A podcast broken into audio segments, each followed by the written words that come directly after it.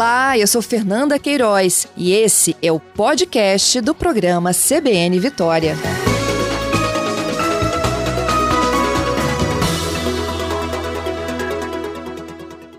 Professor, bom dia. Bom dia. Está tá funcionando aqui o microfone? Sim, estamos te ouvindo. tá ok.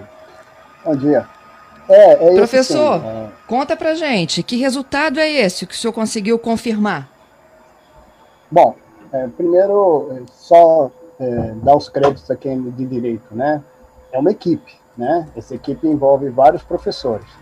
É, o professor Jairo, do Centro de Ciências da Saúde, a professora Sônia, do Centro de Ciências da Saúde, a professora Jacira, da Universidade de São Paulo, professor José Luiz Passamais Júnior, que é do Departamento de Física, eu, né, que sou do Departamento de Física, e é uma pesquisa financiada pela FAPES, pela nossa fundação estadual, né, junto com o governo federal, com o CNPq.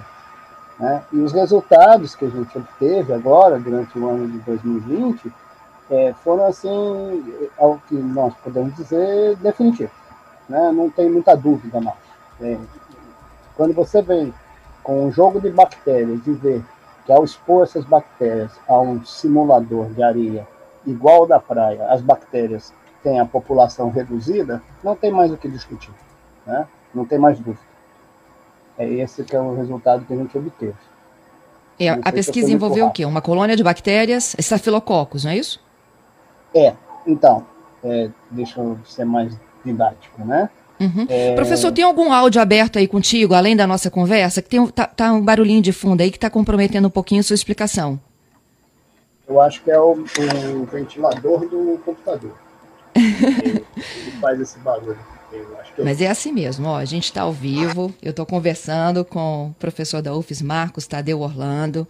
Ele trabalhou com toda essa equipe maravilhosa aí, através de de pesquisas né, em busca de resultados da, dos benefícios da areia monazítica e agora a gente vai entender um pouquinho sobre a ação da areia em colônias de bactérias. Oh, melhorou muito, Isso. professor. Melhorou? Que bom. Melhorou. É, Vamos lá. Então eu vou fazer a explicação. É, nós estamos pesquisando isso há mais de 15 anos. Né? É, um grupo está se formando ao longo disso. É, nós temos lá na praia de Meiaípe, em Guarapari, uma estação experimental conjunta da UFES e da USP, que monitora todos os parâmetros físicos e químicos que estão na praia. Tudo, absolutamente tudo. Tudo é mandado online para São Paulo e para aqui, para Vitória. Nós monitoramos tudo. Então, nós conseguimos mapear essa areia, que está tanto na areia preta, lá na praia de Areia Preta, quanto na praia de Meiaípe.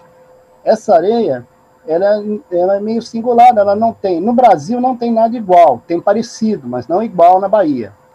Mas igual só tem aqui mesmo. E igual a nossa tem Kerala na Índia.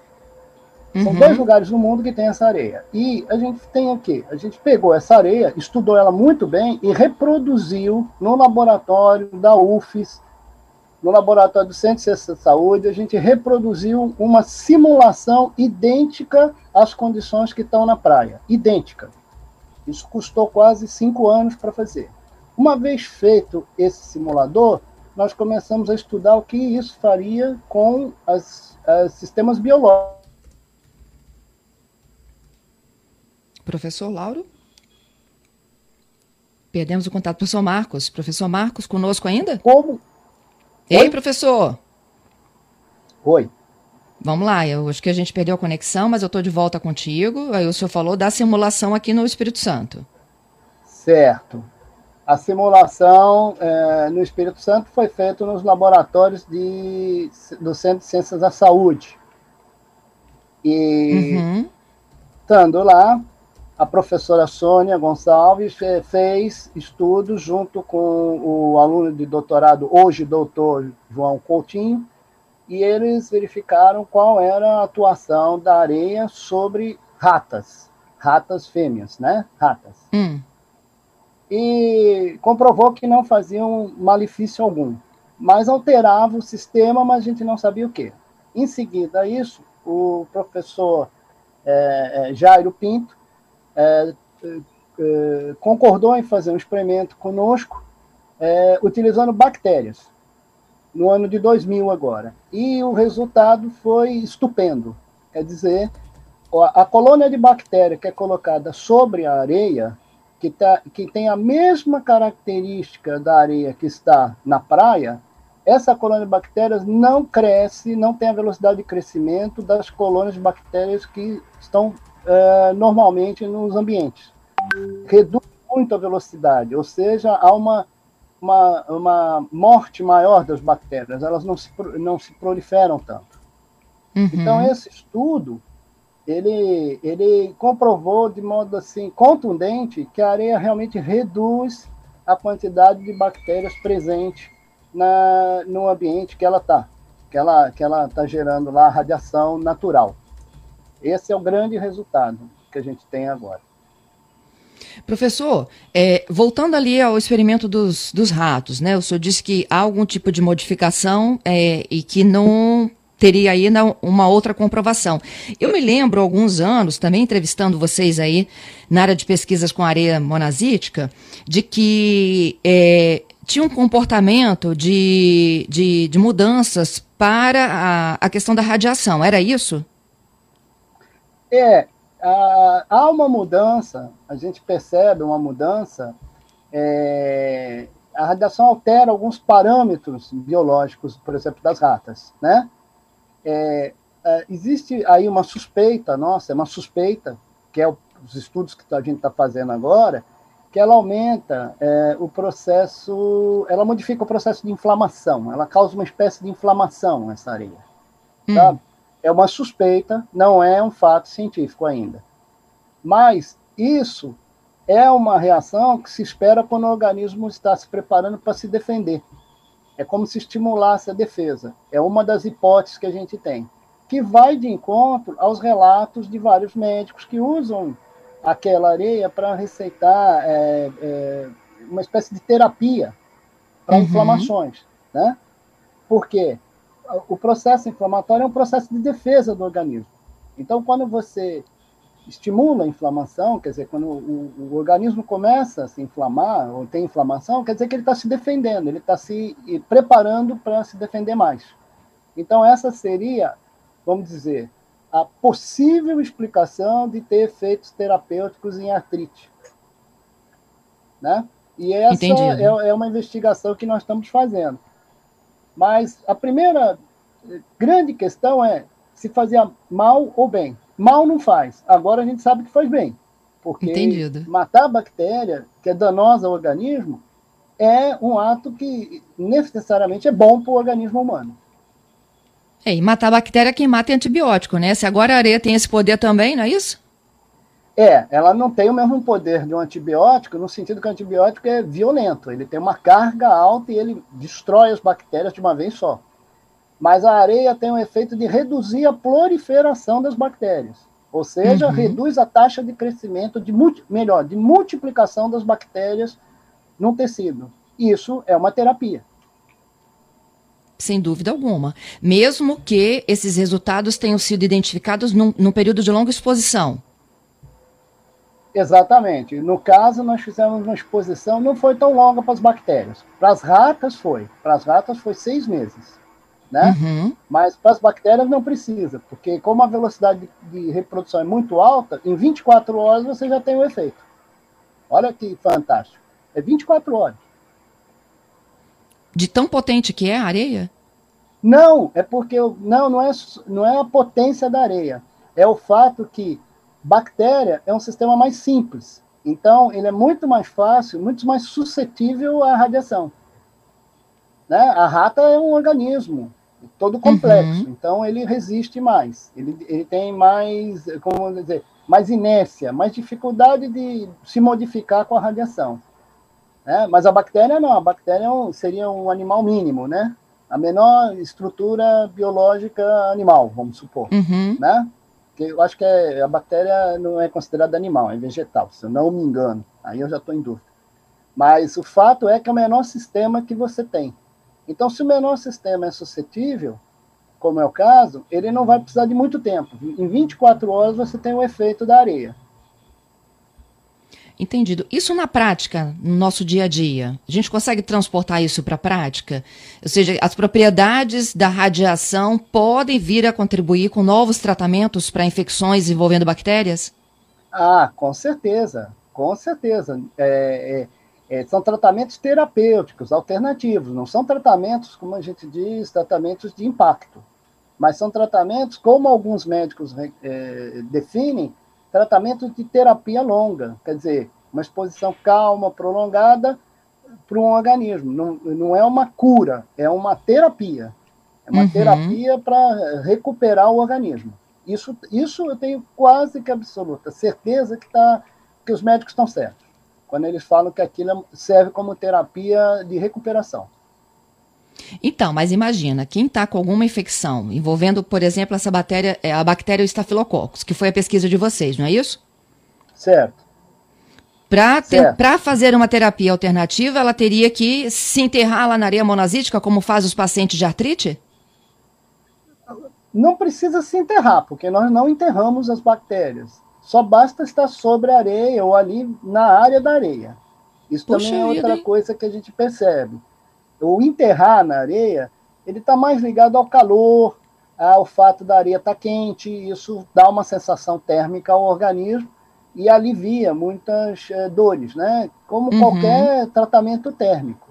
Mas as bactérias não foram enterradas, elas foram colocadas sobre. As ratas não foram enterradas, foram colocadas sobre. Então, é, pensando é, para as pessoas, fala, ó, se você estiver sobre a areia ou andando sobre ela, você já está fazendo a terapia. Poxa você está fazendo essa terapia. Mas não é uma terapia, veja bem, ela não é alternativa a um tratamento holopático, né? Que você uhum. toma o remédio. Isso não é um tratamento desse tipo. Isso é uma terapia de recuperação.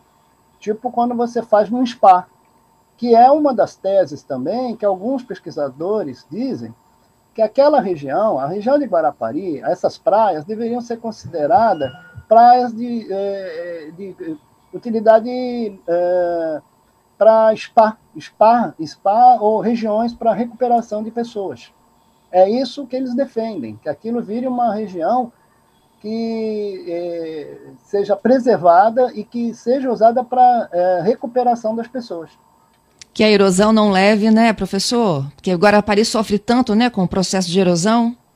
Ah, isso é uma coisa que a gente está avaliando. A gente, junto com o grupo de pesquisadores da USP, nós estamos estudando o que está acontecendo lá e é muito severo o desgaste. É muito severo. E teria que realmente ter uma ação mais pragmática para recuperar aquilo, né? A gente aguardou isso durante dois anos. Já tivemos várias reuniões e que foi prometida a recuperação, que foi falado na recuperação, que foi falado que se sabia tudo o que estava acontecendo lá, que foi prometido a recuperação, mas fato é que nada aconteceu. Absolutamente nada, a não ser a prefeitura, no caso lá de Meiaípe, que colocou uma restrição física, que é uma barreira, para evitar destruir a, a, a, o resto da praia. Mas não foi feita a recuperação como foi prometido, né? Pois é, e o mar pode acabar levando, né, a nossa, a nossa maior fatia, podemos dizer assim, de areia monazítica do, do Espírito Santo.